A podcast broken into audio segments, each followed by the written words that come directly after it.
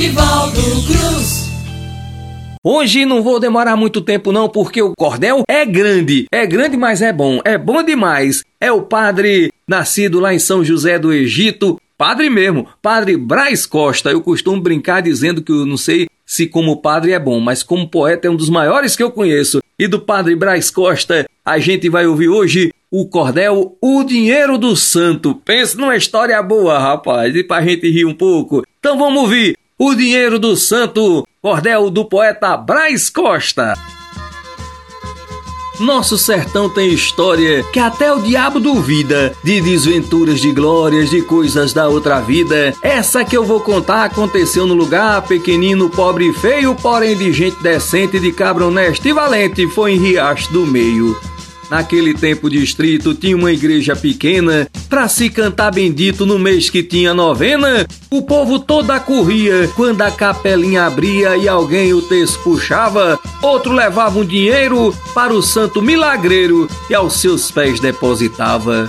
Um frade tinha doado à capela do distrito um santo muito afamado por nome São Benedito. O santo era poderoso e logo ficou famoso porque mostrou muita raça. Quem rezava e lhe pedia, nem bem da igreja saía, já tinha alcançado a graça.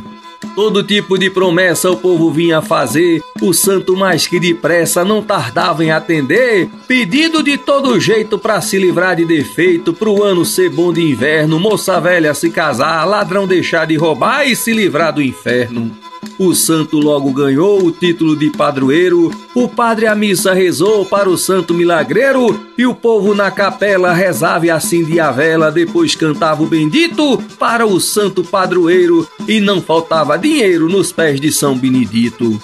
No ano 43 teve uma seca infeliz, choveu um quarto de mês dos sertões aos cariris e Antônio Cabugé, que hoje vivo ainda é, sem ver mais nuvens no céu e a lavoura perdida, resolveu fazer partida de Barra de São Miguel e foi procurar trabalho logo em Riacho do Meio, arrumou um quebra-galho para fazer um esteio e foi por ali ficando, sempre, sempre trabalhando, todo o serviço enfrentava, lutava a semana inteira, no sábado, dia de feira, umas cachaça tomava. Antônio era um rapaz que lhes dizer eu preciso, não era doido demais nem tinha muito juízo, mas era trabalhador, honesto e respeitador, todos lhe queriam bem, era bem visto na rua, tomava cachaça sua sem fazer mal a ninguém.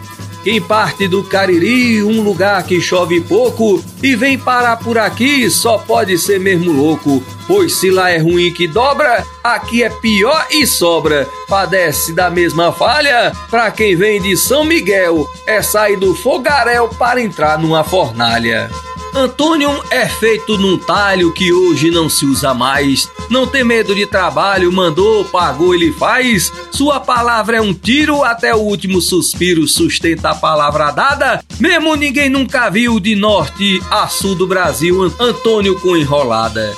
Antônio um dia tomou umas bicadas a mais, porque ele misturou cana com vinho São Brás. Não era de embriagar-se, mas sem que ele notasse, perdeu o rumo dos astros e ficou na ocasião, como se diz no sertão, fazendo do pé dois rastros. Antônio então resolveu que queria outra bicada, porém logo percebeu que no bolso tinha nada, ficou meio encabulado porque já tinha alisado e não tinha uma arruela, saiu andando sem sorte por azar ou por sorte se viu dentro da capela. Antônio olhou de lado, viu a imagem do santo e ficou admirado quando também viu o tanto de dinheiro velho e novo que era oferta do povo para o santo poderoso Nisso, Antônio levantou-se da imagem, aproximou-se e disse em tom respeitoso: Boa tarde, cidadão. Sou Antônio Cabugé, moro perto do Grotão, trabalho pra João Coité, recebo toda a sumana. Quero tomar uma cana, mas tomei desprevenido, percebi sua bondade e tomei a liberdade de lhe fazer um pedido. Dá pro senhor me arrumar do muito cobre que tem, cinco mil réis pra eu tomar, um ali no armazém? Pode prestar sem sobroço que sábado depois do almoço, assim que eu receber o meu pequeno ordenado, pode ficar sossegado que eu venho aqui lhe trazer. Comigo não tem perigo do senhor não receber. Pode escrever o que eu digo, depois espere para ver se eu tenho palavra ou não, pois daqui pro Riachão meu nome é limpo na praça. E se o senhor me emprestar, garanto de lhe pagar. De sábado que vem não passa.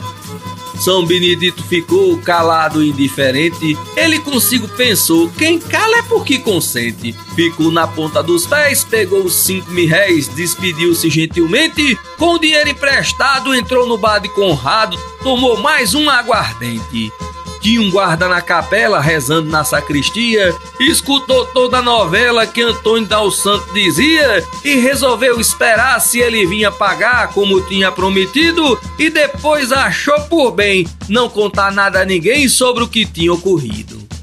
Antônio voltou pra roça, trabalhou feito jumento, sempre à noite na palhoça lembrava do juramento e conseguia pensando: eita, tá quase chegando o dia do ordenado. Compro sandália pros pés e levo cinco mil réis daquele homem educado. Quando enfim chegou o dia que Antônio tinha marcado, pegou a justa quantia, partiu meio apressado. Quando foi na rua entrando, de longe foi avistando, meio sem acreditar. Pois sim, era Casuzinha, seu irmão menor que vinha da barra lhe visitar se entreteram meia hora no constante blá blá blá. Antônio lhe disse: Agora fique aqui que eu volto já. Vou acertar um negócio, pois me esqueceu, não posso. E hoje é o dia certo. Depois da conta acertada, nós tomamos uma bicada ali no bar de Adalberto. Quando ele ia saindo, o guarda se aproximou. Onde o senhor está indo? Zangado lhe perguntou: Deixe dessa veiaquice. Não foi o senhor que disse que hoje pagava o santo? Pois pegue os cinco mil réis e vá botar nos seus pés. Você sabe onde é o canto. Quando Antônio aquilo viu, ficou despranaviado. Para a igreja se dirigiu sem responder ao soldado. A porta estava encostada, deu-lhe logo uma pesada, foi tábua para todo lado, sem que ninguém lhe pedisse. Pegou o dinheiro e disse: Toma aí, caba safado. Por certo você pensava que eu não vinha lhe pagar. Me diga se precisava você, o guarda-mandar, cobra essa micharia. Saiba que essa quantia pra mim não vale nada. Comigo você foi raso, eu ainda tava no prazo, você que fez palhaçada. Ao ouvir o lambacê, o sacristão perguntou: O que é isso, Cambujé? Por que a porta quebrou? Antônio disse: Nada, eu e esse camarada estamos acertando os pedidos. Fique fora da manobra, senão o cacete sobra também pro seu pé do vidro. E partiu feito leão pra cima de Benedito, lhe agarrou o sacristão, uma velha deu um grito, juntou gente pra danado, o cacete foi pesado, não ficou um banco em pé. Por mais gente que juntasse, não tinha quem segurasse a fúria de Cabugé. Quem chegava para apartar, um bofete recebia, com raiva para se vingar, com pancada respondia, e a briga ia aumentando e sempre gente chegando, homem, mulher e menino, quebraram com a vassoura a caixa da difusora, cortaram a corda do sino.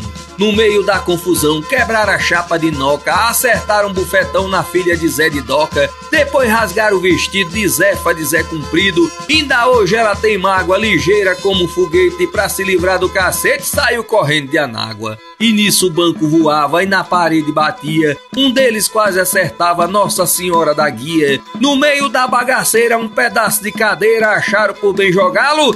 Mesmo em São Jorge, patrão que ficou só com dragão e um taco do cavalo. Foi-se o confessionário de um coice que Antônio deu. O pobre São Januário de um golpe que recebeu. Começou a balançar, não tendo onde se apoiar, espatifou-se no chão, jogaram um pau em Abreu, trincou São Judas Tadeu, quebrou São Sebastião. Tinha uma imagem defesa de São José e Jesus. Jogaram um taco de mesa, acertou logo na luz. Depois atingiu o santo, foi caco para todo canto. O fuzuê foi bonito, a santaiada quebrada. Só quem não levou pancada foi mesmo São Benedito. A bagunça se desfez quando a polícia chegou. Todo mundo pro xadrez, o delegado gritou. Algemaram todo mundo, somente José Raimundo, filho de Nho Nicolau. Em vez de ir pra cadeia, passou foi semana e meia na cama do hospital. Liberaram Cabugé depois de alguns contatos, porque nenhum doido é responsável por seus atos. Liberaram todo mundo, depois também Zé Raimundo teve alta do hospital. Riacho do Meio aos poucos, apesar dos muitos loucos, ia voltando ao normal endireitar a capela, mandar emendar os santos, Benedito louvado seja, dizia o povo entre prantos, sempre entoando bendito, louvando São Benedito que no furdum se escapou. Já tem outra imagem até de Jesus e São José no lugar da que quebrou. O vigário novamente fez a inauguração e disse: daqui para frente é prestar atenção. Quando quiserem brigar, procurem outro lugar para fazer esse serviço. Vão bagunçar noutros cantos, que aqui sobrou foi pros santos que não tem nada com isso. Antônio voltou pra lida, tocou a vida pra frente, maneirou com a bebida, mas ainda toma aguardente. Continua sem preguiça, vez em quando vai à missa, reza pra São Expedito, São José do Ribamar, mas não quer nem escutar o nome de São Benedito. Pois é, rapaz. O cara foi pegar o dinheiro emprestado do santo. Ô, oh, coisa boa. Grande poeta, poeta Padre Braz Costa. Eu volto a dizer, eu não sei se como padre presta, mas como poeta é um dos maiores que eu conheço nesse Brasil da atualidade, viu? Que coisa boa. Gente, deixa eu mandar um abraço para você, desejar tudo de bom e dizer viva a cultura popular nordestina, viva a cultura popular brasileira Viva nós!